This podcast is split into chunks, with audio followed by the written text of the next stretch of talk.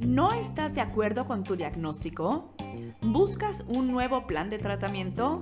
¿O estás buscando una segunda opinión? Soy la doctora Francisca Vargas y te doy la bienvenida a Diagnóstico a la Carta, espacio creado para ti. Ven, cuéntanos tu historia. Te conectaremos con los mejores profesionales de salud y juntos lo resolveremos.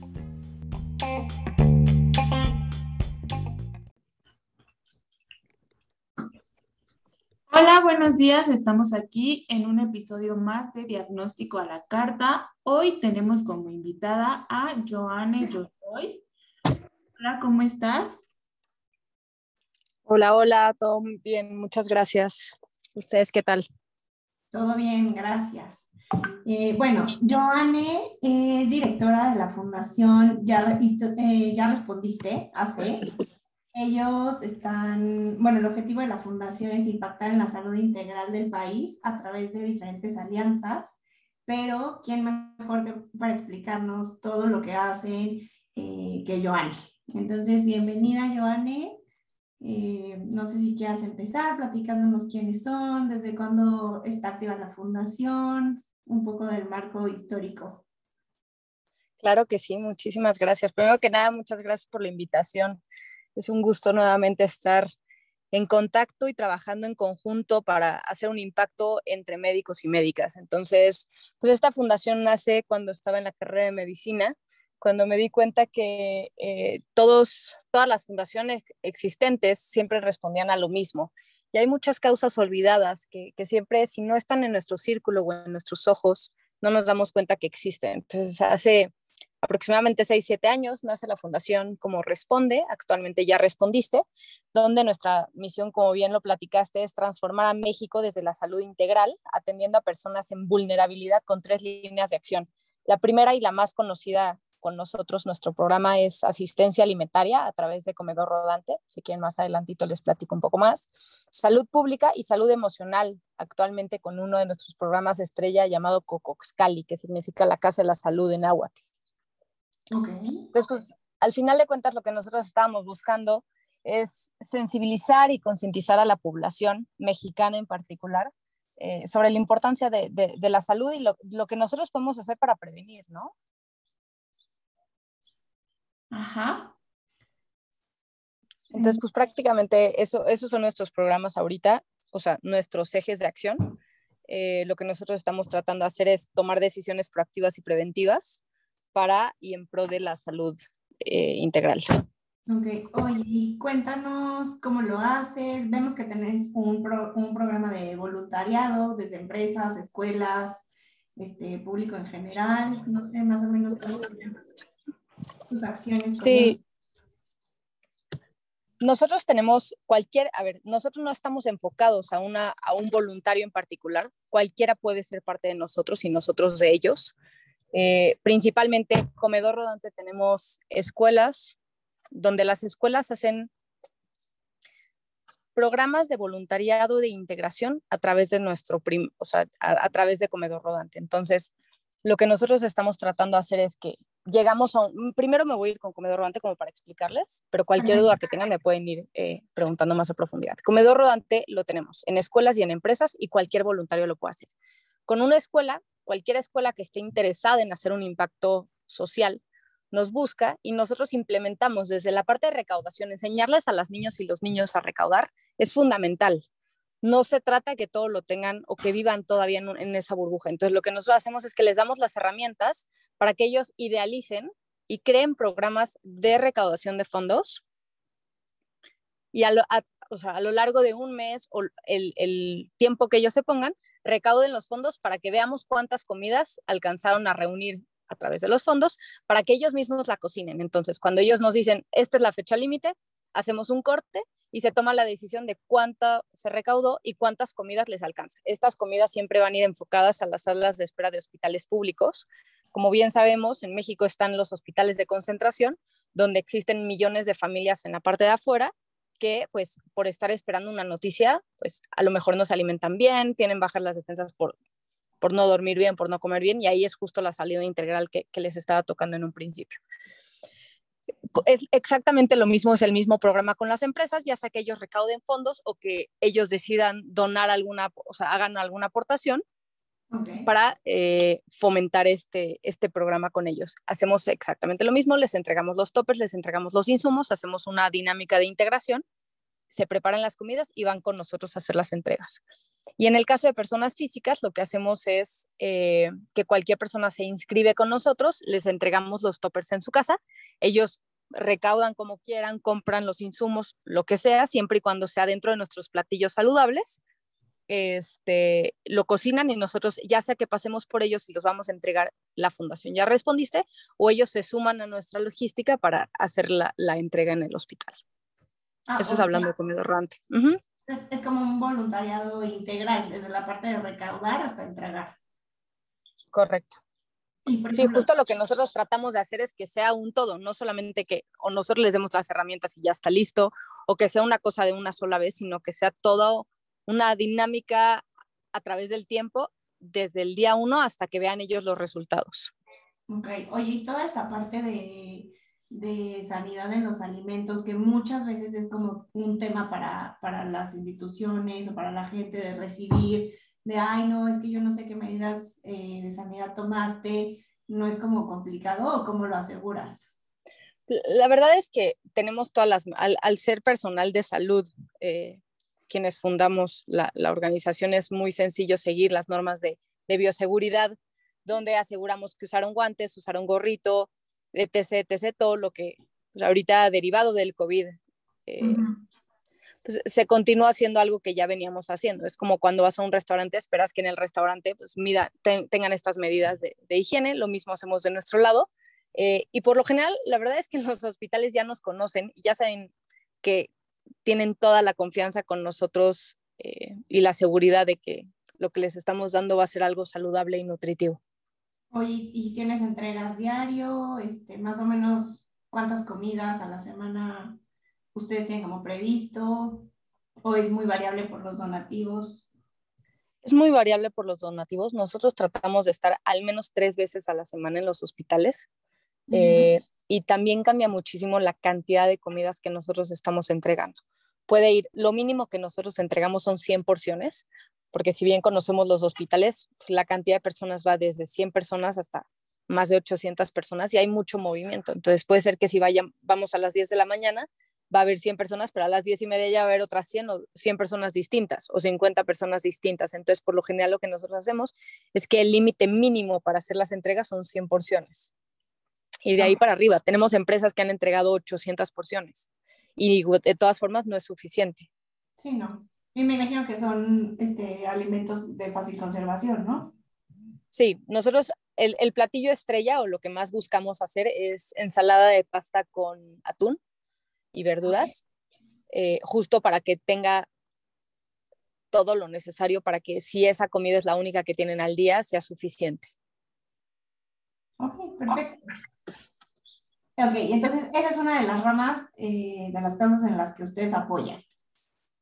Sí, ese, ese, es nuestro principal eje, que es asistencia alimentaria. El segundo eje que tenemos es salud emocional, donde a través, bueno, ya teníamos varios programas de salud emocional, pero el que me gustaría platicarles en este momento se llama Cocoxcali, que nace a raíz de la pandemia o de esta crisis sanitaria. Um, siento que no estamos dimensionando, tal vez sí, pero no sabemos cómo manejarlo. El tema de las emociones y todo lo que vienen las y los niños del país y del mundo, ¿eh? O sea, sí sabemos que estuvieron encerrados. Si a nosotros nos costó trabajo, no me imagino lo que fue para ellos tomar dos años de clases online, si tuvieron la oportunidad de tomarlas online.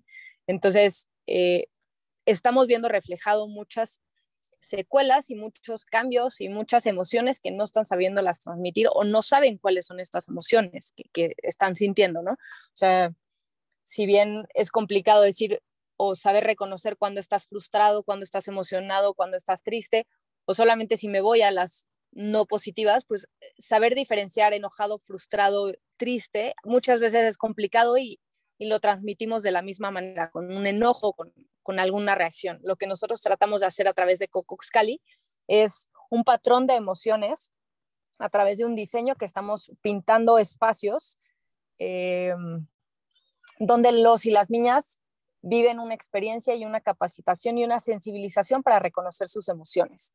Es un programa que dura dos meses al menos. Eh, entender qué es lo que están viviendo las y los niños y, y, darles un seguimiento. Esto es un compromiso tanto con las instituciones como con nosotros y los psicólogos de cada una de ellas. Ok, suena súper bien. ¿Y cómo le hacen para entrar a ese programa? O sea, ¿solo tú como papá llevas a tus hijos o ustedes van a las escuelas o cómo funciona eso?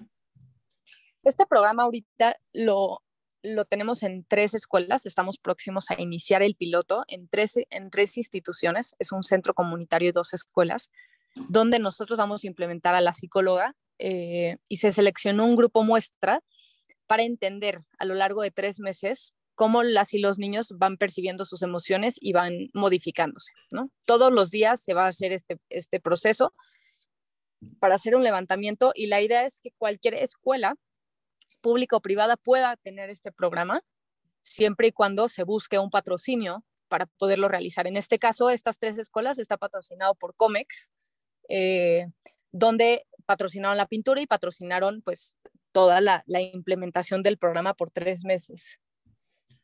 Ok, suena súper bien. Um, Oye, ¿y las, las o sea, es como requisito que ya tengan una psicóloga o tú tienes psicólogas que hacen esta parte de voluntariado? Tenemos ambas. La idea es que las psicólogas sean locales, sean de cada una de las instituciones. ¿Por qué? Porque no pueden depender de... La idea de, de los programas de Ya Respondiste es que no dependan de nosotros para que sucedan. Okay. Es muy difícil que dependan de voluntarios. Si un voluntario falta, pues ya no sucedió y nosotros no podemos controlar que la, la o el niño en ese momento lo requiera, ¿no? Eh, y la importancia de tenerlo de forma estable. Entonces, lo que nosotros hacemos dentro de este programa es que se capacita tanto a los docentes como al área de salud mental para que ellos mismos, cuando nosotros nos vayamos, pues, de todas formas ya está pintada la cancha, ¿no? O el espacio. Entonces, si ya está ahí, pues utilícenlo. No necesitan nada más que nuestros manuales y que el espacio esté adecuado para, para la implementación. Entonces, pues que lo sigan aprovechando con o sin nosotros, para mí es fundamental. Algo que es importantísimo es que no necesitan de nosotros para que suceda. Buenísimo. Oye, y por ejemplo, en tus redes, bueno, en tu página, yo había visto eh, que también tienen una, una, parte de prevención a través del juego. Sí, sí, sí, sí. Esta, Dime. Esta parte, ¿nos puedes contar un poco de qué se trata? ¿Es un proyecto próximo? Este... Claro, no, no, no. A prueba de fuego, a ver. Eh, la educación a través del juego, siempre lo he dicho, es una forma de educar a la gente de forma proactiva y que se lo aprendan más fácil. Y si bien lo dije en alguna de mis entrevistas hace unos años, eso es el papalote museo del niño. Los niños van, juegan y aprenden. Entonces, ¿por qué no seguir replicando eso? Claro, o sea, como llevarlo también a las escuelas, ¿no? Que en las escuelas es un poco más como, te tienes que aprender esto, pero no, no te enseñan cómo, solo pues te dejan así como que lo aprendas más, no sé cómo explicarlo, como más difícil, como sin tanto, como más a fuerza, si estás jugando, que lo puedes hacer mejor. Más por medio correcto. Sí, entonces por eso nace eh, eh, Aprende a través del juego, cualquiera de estas dinámicas, donde la que más tenemos nosotros o la, la principal que tenemos es a prueba de fuego, donde tratamos de sensibilizar, concientizar y educar a cualquier tipo de población, muy enfocada a las y los niños, pero eso no quiere decir que vaya acompañado de los adultos, que son quienes están realizando al final de cuentas la, la atención médica en caso de que se, de que se requiera. Eh, a prueba de fuego nace porque mi abuela se quemó la mitad del cuerpo cuando era chiquita y por un mal manejo médico y un mal manejo en casa, pues las secuelas que ella tuvo fueron para siempre, ¿no? Entonces, algo que estoy buscando es, uno, al saber que somos el país número uno de niños, que, niños y niñas quemadas con más de 40 mil casos, no entiendo por qué no estamos haciendo nada. O sea, creo que es momento de prevenir cuando más del 86% de las quemaduras se puede prevenir. Entonces, ¿dónde está la educación para la prevención? Y por otro lado, la gran mayoría de las personas que tienen secuelas o que tienen un, un o que falle, o sea, me, voy a ir súper drástico, ¿no? Pero o que fallecen por una quemadura es por un mal manejo o un mal tratamiento. Somos el país que más remedios caseros está utilizando, entonces ya estamos acostumbrados a la mostaza, la pasta de dientes, la clara de huevo, N cantidad de, remedios caseros que pues creo que ya a estas alturas del partido es momento de, enseñarles el por qué lo usan y por qué está mal utilizarlo. Entonces, la prueba de fuego nace con esta concientización nace con, eh, está separado en tres, en tres áreas este juego, está separado por prevención, por tratamiento y por secuelas, donde las niñas y los niños juegan a través de los dados y de preguntas de opción múltiple, de mímica y de dinámicas distintas en equipo, eh, donde es como un serpientes de escaleras, ahí le, damos ese tributo a ese juego tan conocido en nuestro país, para que vayan tirando el dado y aprendiendo y respondiendo preguntas y toda toda la dinámica para que tengan la información necesaria por si pueden prevenir. Tan es, entro a la cocina y que el mango del sartén esté hacia adentro. Oye, ¿cómo se queman que... Dime. Perdón, seguramente todo este tipo de quemaduras incrementaron en pandemia, ¿no? Que los niños estuvieron en casa. Seguramente, no he tenido ningún número hasta ahorita, pero es un hecho que, que estando en casa y si no existe este tipo de información, puede incrementar de forma exponencial aunado a que somos el país número uno de niños quemados. Qué triste. No, pues la verdad es que qué importante, no sé, o sea, como que siento que las cuatro, los cuatro ejes que nos has contado ahorita, de verdad, son muy importantes en la sociedad. Y ahora, no sé si puedas platicarnos, aparte del voluntariado, de qué forma te pueden ayudar, eh, cómo te podemos encontrar en redes, cómo podemos implementar estos programas. Claro. Ustedes. Algo que, sí, no, 100%. nosotros no tenemos un límite y al contrario, queremos llegar a todas y a todas, o sea, a todas y a todas las personas que nos estén buscando. Eh, esto es conocimiento para todos en cualquiera de, las actividades que les esté platicando, ¿no? Ya sea comedor rodante, a través de, de una nutrición o una alimentación balanceada, a, personas vulnerables que, están en, momentos complicados.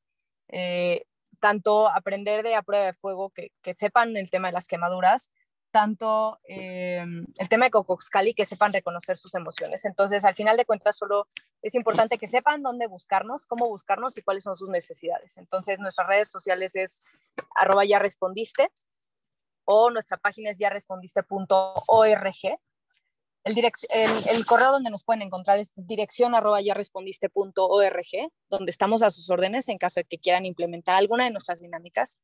Eh, personalmente en las escuelas recomiendo muchísimo que, que, tengan esta sensibilidad con cualquier edad, que puedan participar en Comedor Rodante. Es una dinámica muy integral que los acompaña para un crecimiento personal y profesional. Y en su caso, buscar, si, si eres una empresa y te interesa implementar alguno de nuestros programas, pues también nos puedes buscar para que lo hagamos en conjunto. Buscamos que, que siempre sea una colaboración. Ok. Y algo más te va a preguntar. Em, la parte de donativos. Si por algo alguien no tiene tiempo de hacer voluntariado, pero sí quiere hacer un donativo. Sí, lo puede hacer a través de nuestra página damos de, eh, comprobante deducible de impuestos, estamos bajo la ley y con todo lo que nos pide. Entonces, si nos quieren enviar un correo a dirección arroba ya respondiste.org, les doy el seguimiento de cómo pueden hacer la donación. Y de todas formas, en nuestra página web pueden encontrar nuestros dos bancos y nuestras cuentas bancarias donde pueden hacer el depósito. Perfecto. Bueno, pues muchísimas gracias, Joanne, por tu tiempo, por todo lo que nos platicaste. Eh, muchísimas gracias por todas las causas que apoyas, por toda la diferencia que quieres hacer en el país y te agradecemos haber estado hoy aquí con nosotras. Muchas gracias a ustedes.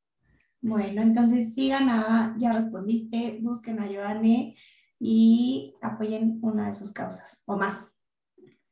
De 100%. Que, que no se limiten a una. Algo que es importante siempre es algo que les mueva a ustedes. Si no les mueve, no, no va a ser lo mismo.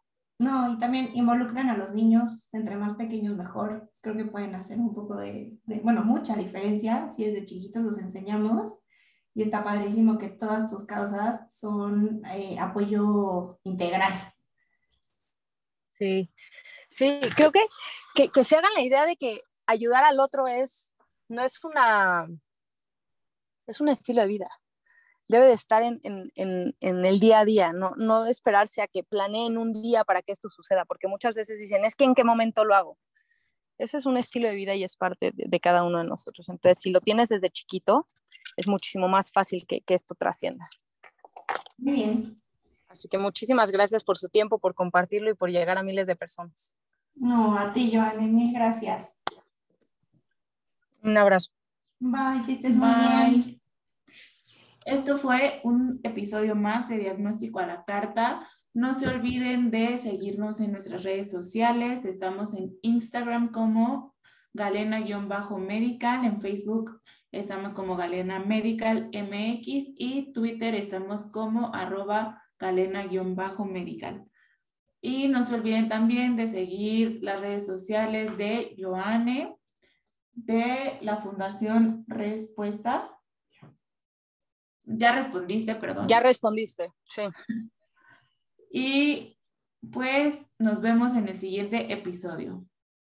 Bye, que estén muy bien.